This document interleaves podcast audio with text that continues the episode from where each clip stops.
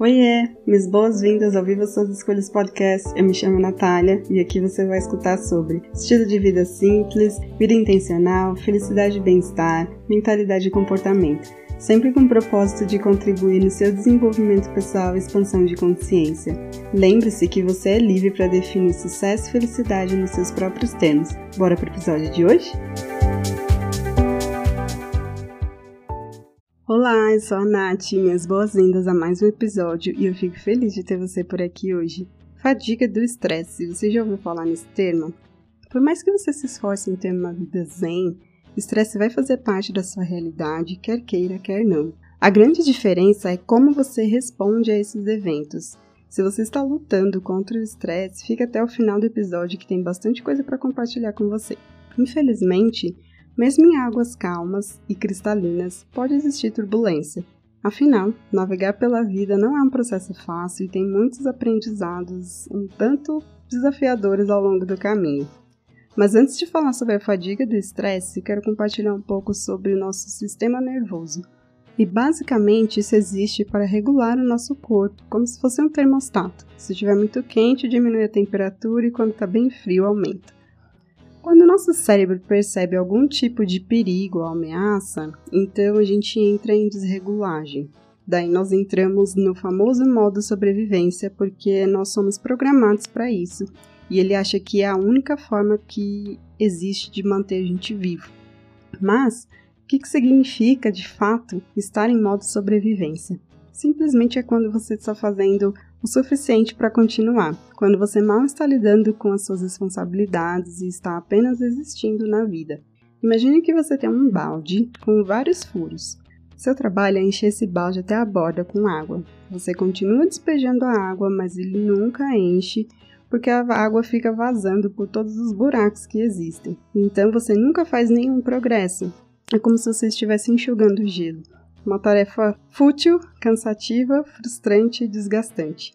O grande problema é quando passamos muito tempo nesse modo de sobrevivência devido ao constante estresse sem nenhum tipo de intervenção para quebrar esse padrão.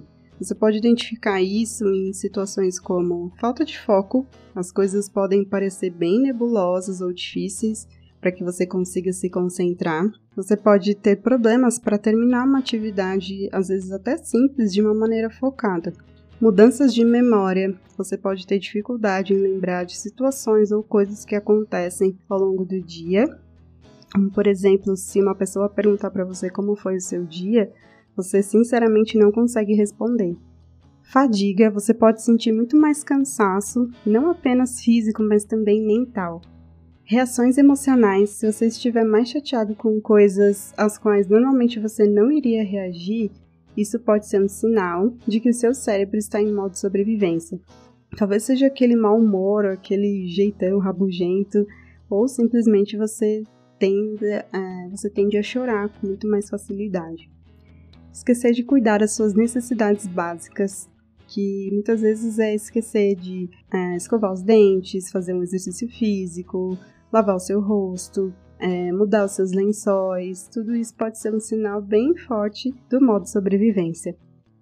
Mais impulsividade, você pode ter tendência a gastar de uma maneira mais excessiva, comer mais, se envolver em atividades que você normalmente não faria, de repente gastar com coisas que você acaba encontrando aí são fúteis quando você está rodando pela internet. É, afastamento ou isolamento das pessoas, de repente você para de fazer as atividades que te traziam alegria, ou você tem uma certa dificuldade de se envolver com as pessoas e ter uma conversa porque realmente você não consegue se sentir sociável. Irritabilidade. As pequenas coisas que te incomodam, como quando alguém diz uma coisa sem sentido, ou quando existe uma bagunça no ambiente, você ter um choro repentino sem um motivo grande, aparente. Para alguns de nós, isso representa uma situação temporária, mas para outras pessoas, isso acaba se tornando um modo de vida. E isso permanece porque, de alguma forma, aceitamos que as coisas são assim até que o seu negócio dê certo, ou que você encontre um emprego melhor, ou que o seu filho comece a escola, ou que o seu parceiro receba aquela promoção, até que alguém perceba o seu valor, mudanças repentinas, problemas financeiros, desconexão com amigos e familiares, enfim. A única certeza que realmente existe é que se nada mudar, o que você vai garantir ou atingir ao longo desse tempo é esgotamento. A sensação de falta de controle, os desgastes do dia a dia, as pressões internas e externas, quando elas não são curadas, elas se acumulam. E a isso é dado o nome de fadiga do estresse. O processo entre o início de um ciclo de estresse e a recuperação é dividido em seis fases, de acordo com o Headspace que é o pré-desastre, que é o medo do incerto como um gatilho emocional, impacto, que é um choque diante da crise, heróico, é um sentimento de altruísmo e de compaixão, lua de mel, sentimento de camaradagem, otimismo e tipo, don't worry, be happy, as coisas vão voltar ao normal, desilusão, sentimentos de desânimo e abandono que acabam se infiltrando e principalmente quando você percebe que as coisas não voltaram ao normal como você imaginava. E reconstrução, sentimentos de recuperação à medida que você vai se adaptando com a nova realidade e aceitando as coisas como elas realmente são. Uma crise de estresse pode durar dias, meses ou até anos. E quem sofre com um acúmulo de estresse pode experienciar algo chamado sobrecarga alostática. Sei, é um nome estranho, eu demorei horrores para conseguir gravar essa parte. E traduzindo isso, se refere ao desgaste cumulativo no corpo, mente e emoções de uma pessoa. E é no momento de desilusão que a fadiga do estresse acontece. Você ouvindo isso, se perguntou como nosso cérebro consegue se proteger de tudo isso? Quando você pensa em seu sistema nervoso, existem duas partes, o simpático e o parasimpático. O sistema nervoso simpático é o que ativa a resposta de luta, fuga ou congelamento. Então, sempre que você perceber que existe alguma coisa de errado, alguma ameaça, algum tipo de perigo no ambiente, você entra em modo de luta, fuga ou congelamento. Por exemplo, se você discutiu com alguém no trabalho, brigou com seus filhos ou está em modo go horse, sem parar, você acha muito difícil sair da sua cabeça e você vive revivendo os mesmos fatores estressantes. O seu sistema nervoso parasimpático é o que restaura o seu corpo a um estado de calma e tranquilidade. Se você, por exemplo, é como eu era uns tempos atrás, mega acelerada, você não tem tanta familiaridade com esse segundo modo que é o parasimpático, porque você está o tempo inteiro passando estresse nervoso. Quando você entra em períodos de estresse como esses, você está realmente na reação de lutar, fugir ou congelar.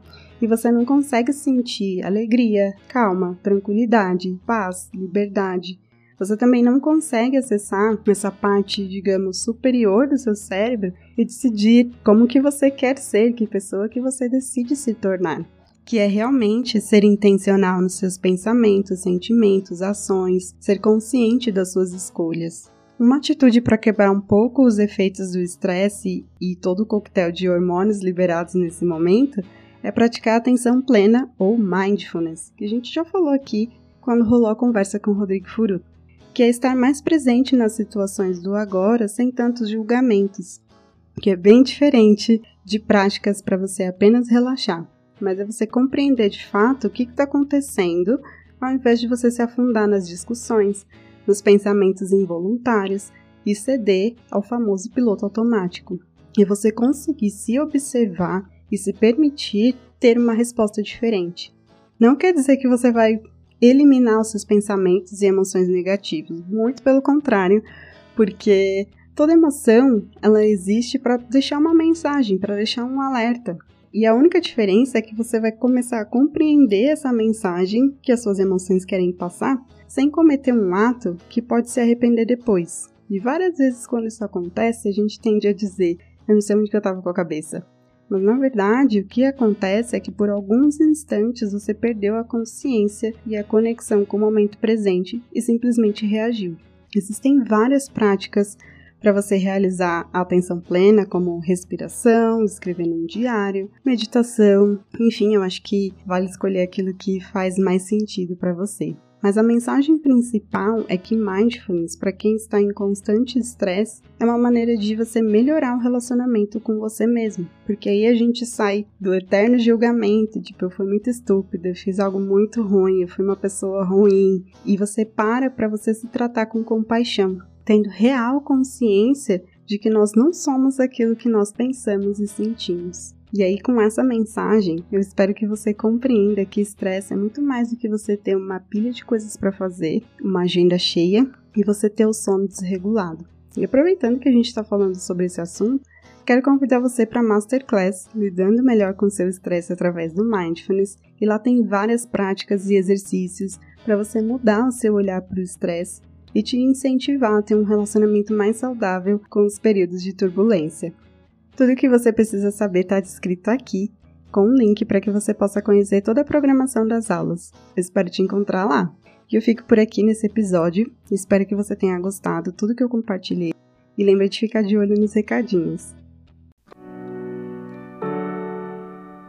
Hey, não vai embora ainda. Quero te agradecer por você ter apertado o play e ficado até aqui comigo. Se você curtiu esse episódio, não deixe de compartilhar com quem precisa saber disso hoje.